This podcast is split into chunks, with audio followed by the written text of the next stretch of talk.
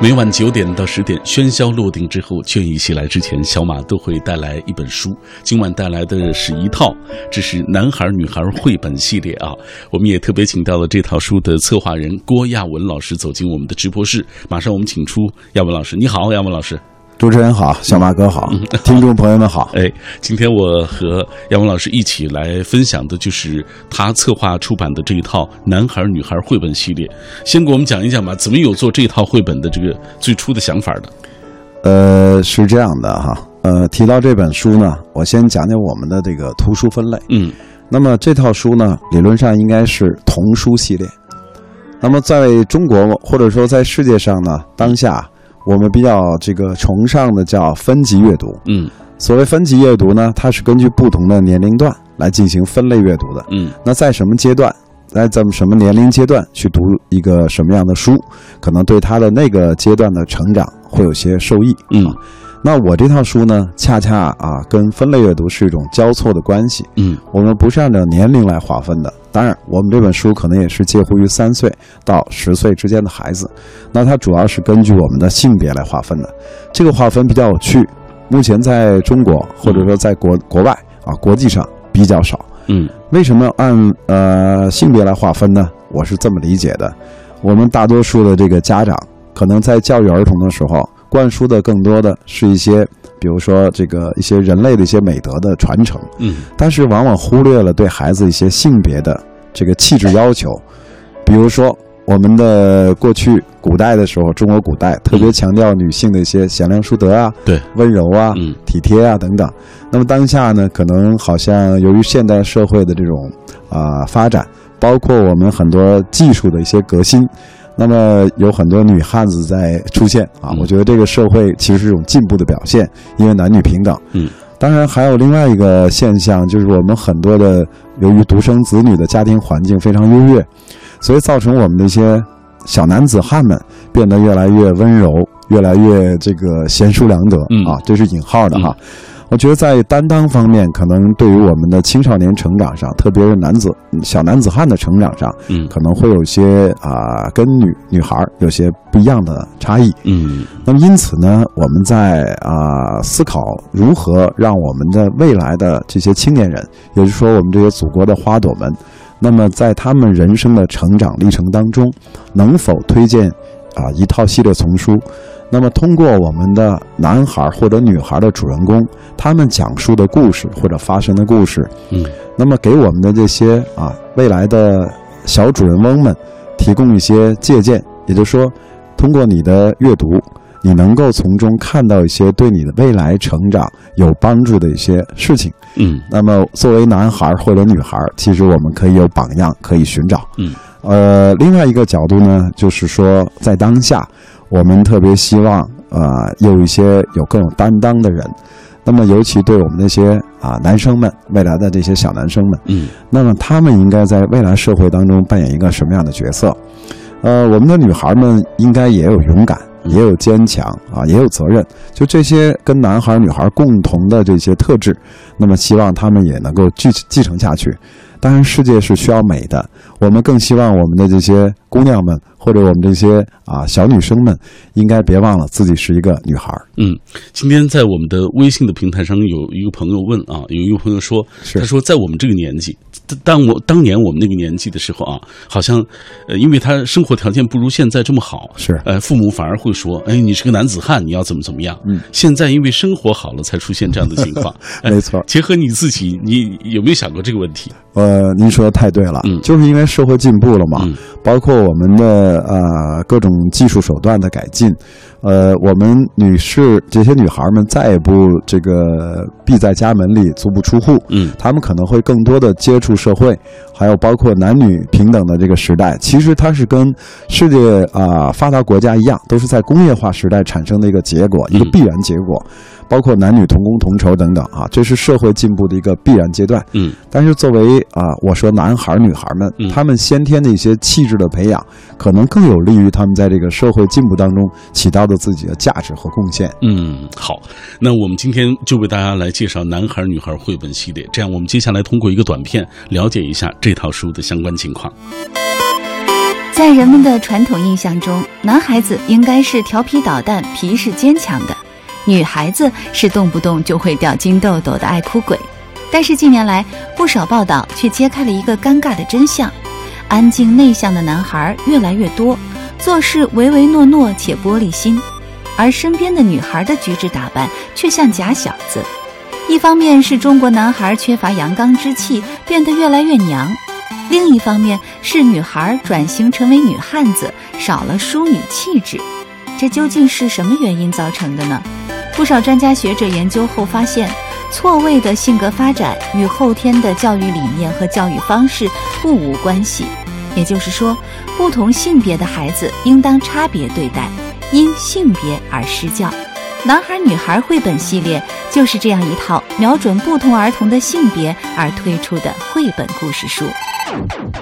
哎，就像这个短片当中所呈现的一样，就不同性别的孩子，在他们人格建立的最初的阶段，其实啊，在他们的气质培养上，应该有不同的阅读啊，不同的通过不同的阅读物来引导一下。那这个系列的四本书啊，我看了文字都是国内的作家完成的。这样，咱们先给大家讲讲这四位呃写文字的作家。好，嗯。呃，四位写文字的作家呢，都啊，除了我之外都非常有名啊。对，那第一位呢，就是我们啊非常崇敬的金波老师。嗯，那他是我们目前在中国儿童文学界应该是泰斗级的人物。呃，不光是年龄的问题，主要是他的经验，还有他的这种作品。嗯，啊，无一都不是这个精品啊，无一都是精品。对。那么还有一个呢，就是葛翠玲的啊，葛翠玲女士。嗯，葛翠玲女士呢。也出了很多优秀作品，那其中呢，我们这部啊叫《野葡萄》，是他以前的一个很早的时期的作品。那么这一次呢，是最新的版本。嗯，另外呢，王磊老师是北师呃首师大的一个副教授，嗯，也是从事儿童阅读的一个专家。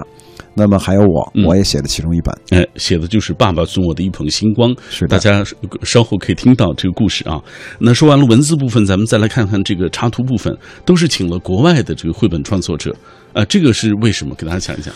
啊，说到这个呢，其实有一些缘由哈，呃，有两个原因。第一个原因呢是呃，有一个偶然的机会，我呢去一个。啊，中国应该在儿童出版业能排到前前排的啊，一个比较大的出版公司。到了那个出版公司之后呢，我和这个出版人在交流。嗯，那么出版人呢，这个很自豪说他们的出品都非常非常的啊精美和优良。那么这些优秀的作品呢，呃，我说拿来给我看一看啊，非常不好意思，我发现一个很重要的现象。就是他们的很多绘本作品呢，几乎百分之八十五以上全部都是进口的，这个从国外引进的进进口版。嗯，那么这些进口版权呢，我觉得是呃实事求是说还是比较优秀的啊。但是呢，毕竟是外国人做的。嗯，那看看剩下的这些中国我们原创的绘本作品，我觉得真的差强所意啊。而且啊，有很多绘本作品呢，非常的粗糙啊。可以这么说，是不负责任的。我觉得我们的未来的一些小主人公们应该有权利看到我们反映中国最当下最好的一些啊优秀的绘本，而不是这些粗制滥造的，尤其绘画非常粗糙的绘本。嗯，那么呢，我所以下了一个决心，我说能不能我们啊一起来做一些啊有意思的一些东西。第二个事情呢，是我感觉中国的啊，中国传统文化其实非常的优秀，包括我们中国人也是一个优秀的民族。嗯，我们有非常深厚的文化底蕴，我们也有机会或者有能力，那做一些国际上可以认可的啊一些优秀的儿童的童书。嗯，所以我想呢，那么能不能？采取这样一种方法，就是我们召集一些啊，或者号召一些中国优秀的一些儿童文学作家，由他们来写啊，然后我们由西方的艺术家或者国外的优优秀的这种啊画家，由他们来做插画啊绘本。插画，那么这样呢，就可以形成一个真正国际化的一个产品。嗯，那么这个作品呢，其实本身它也代表一个很重要的标志，就是我们让外国人通过他们的绘笔，嗯，能够了解中国的文化，能够认知中国的东西。那么这些东西呢，啊，这些作品将来也可以发行到国外去，没错，让更多的外国人知道我们中国人在思考什么，我们中国的男孩女孩他们在思考什么。嗯我们的中国的文化其实通过这样一种方式可以走向国际。嗯，就能够更好的得到传播。对了，呃，那有朋友在问啊，哎，但是怎么完成的呢？就是他们把你们的这个呃汉语的这个故事啊，然后翻成他们当地的语言，比如说有意大利的，有智利的，有美国的啊，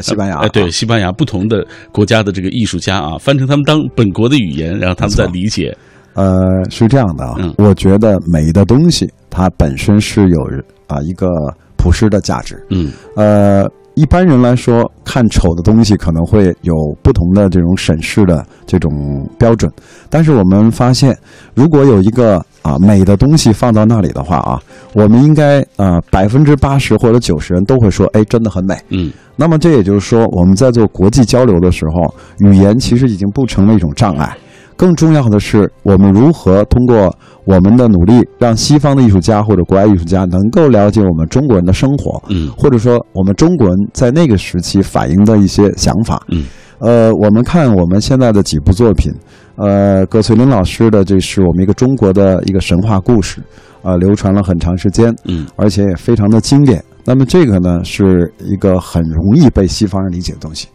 呃，金波老师呢讲的是一个一个小男孩儿经常迟到啊，嗯是一个迟到的一大王。那他这些事情，其实在西方人角度来说很正常，因为小孩儿一般都不愿意上学。哎那么我的那个作品没有问题，我是个很国际化的一个东西啊，当代的东西。还有王磊老师的这个呃，我家里有个妖怪，嗯是一个小姑娘的一个故事。啊，通常我们很多的，不管是国内的还是国外的小姑娘，大家都有类似这样的经历。那我们在跟国外艺术家在沟通和交流的时候，我们用一些啊、特殊的方法，嗯比如说，我们会提供一些那个时期的参考图片，或者包括文字。那通过呃形象的东西，嗯嗯，没关系。嗯不好意思，嗯，就是通过形象的东西能够打动他们，然后用一些直观的一些啊这个一些参考，嗯让他们能够理解这个文化的内涵。嗯另外，在做事情的时候呢，其实很简单的告诉他我的目标是什么。那我这本书我反映的内涵的核心是什么？通常来说，他们都很快的能够理解。嗯，你看，其实就像呃郭亚文老师所说的啊，这个美的东西它是有相通的。他们可能不了解中国的文化，但是他们喜欢这个孩子的心灵啊，热爱生活的这样的心灵，其实都是差不多的。这样，我们继续透过一个短片来了解这本书。男孩女孩绘本系列由天津人民美术出版社出版，根据男孩女孩不同的性别推出了四册绘本，包括《早起的我看见了什么》、《爸爸送我的一捧星光》、《野葡萄》和《我家里有个妖怪》。这四本书都是以国际合作的方式完成的，中国作家的文字与国外插画者的插画完美结合，成为了这套书的亮点。最近天气不太好，就是冷冷冷热热的，大家在户外觉得特别热啊，进了房间之后又觉得特别凉啊，可能这个会容易产生这个感冒的这个状况啊。来，今天有很多朋友在同步跟我们来分享，就他们对这个事情怎么看啊？有没有必要进行这个儿童的这个所谓男孩女孩还要分成以性别作为一个区别来分这样的绘本？呃，来，我们看几条吧。呃，这是凤野百合，他说一般来讲啊，男孩子与女孩子阅读上还是有差异的啊。我身边男孩都爱读什么战争、体育、探险方面的，女孩子女孩子都喜欢浪漫的童话。温馨的言情啊，因此选书的时候先问清啊对方孩子是男是女，根据他们的阅读取向啊，这个顺其所好啊，这样皆大欢喜。至于现在某些人担心整个社会男女气质错位，会影响民族的前途、国家兴衰等等啊，其实我觉得不必过于担心啊。说古代的花木兰啊，这个包括妇好、秋瑾。都尚武阳刚啊，刘勇、潘安、宋玉柔弱脂粉，被我们津津乐道，也是性别错位，并未影响人类进程。在当今多元化的社会当中，更应该理性宽容啊，尊重别人的选择权。呃，这位朋友提到都是成年之后的这个状况啊。其实我们在说是培养孩子的这个气质上啊，在他人格建立的最初阶段啊，我们说到的是给孩子的阅读啊，加以这个通过他不同的这个性别给他区分啊，有不同的这个选择。来，我们再看策战孤征，他说阅读中的性别差异是客观存在的，由于生理心理的不同以及家长潜意识男女有别的引导，男孩与女孩在阅读上呈现了取舍与偏好差差异。当然，这界限并非是泾渭分明。很多书，比如说古诗词、科幻、悬疑、推理啊，金庸、古龙小说，男孩女孩都有读者群。给孩子们选书啊，考虑性别因素，但是又不拘泥于此，引导与尊重孩子阅读心理都重要。老辈儿们常教导我们说，男有男相，女有女相。但是如今伪娘猫不走，女汉子参北斗，纯爷们儿少了，自然女汉子来补位啊。这是阴盛阳衰，已从球类运动蔓延到整个社会，既是时代的进步，也正如一个女作家所言：男人若给力，我们何必成为女汉子呢？这也是悲哀。大家其实说的都是说到成年人的这个状况啊，呃，我们所提到的还是和这个略有一点不同。嗯，你是不是在给孩子挑选这个阅读呃读物的时候啊，有过取舍啊？是不是想过，哎，这个男孩子什么样的书能更适合他们啊？大家可以通过微信、微博的方式继续来跟我们一起分享。呃，微信参与的方式是微信公众平台上搜索“小马读书”这几个字的拼音，微博。参与的方式：新浪微博中搜索“品味书香”或者是“小马 DJ”。有朋友问了啊，说问呃这个亚文老师，这套绘本啊，这个哪个年龄段应该是最合适的？做亲子读物是不是合适？嗯，好，呃，我回答一下刚才这位朋友啊，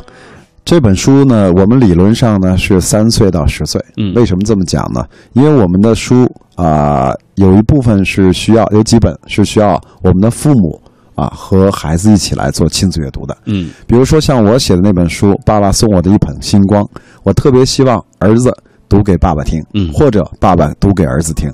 啊，为什么说十岁也去也可以需要呢？因为他可以静下心来去认真的阅读，通过阅读过程当中体味这些书中的内容。嗯，我们这几本书呢都是经过精挑细选的，那么它其中反映了一些我们真实的一些想法，生活当中其实每一个孩子都会经历的一些相同的一些啊想法。那么这些事情呢，通过我们的书籍能够给大家呈现出来，特别欢迎呢亲子阅读，因为。我们的儿童的童书，主要的希望是通过我们给孩子在阅读的过程当中，大人也希望得到成长。嗯，比如说，呃，我们在很多的时候让孩子一个人在选择读书没有问题，但是你通过跟儿童进行交流，特别阅读进行交流的时候，你可以分享一些阅读的体会，无论对孩子的心灵成长，包括甚至对他未来的表达能力的提升，以及他写作能力提升，我认为都受益无穷。嗯，好，呃，还有朋友问到。说这些外国的插画家，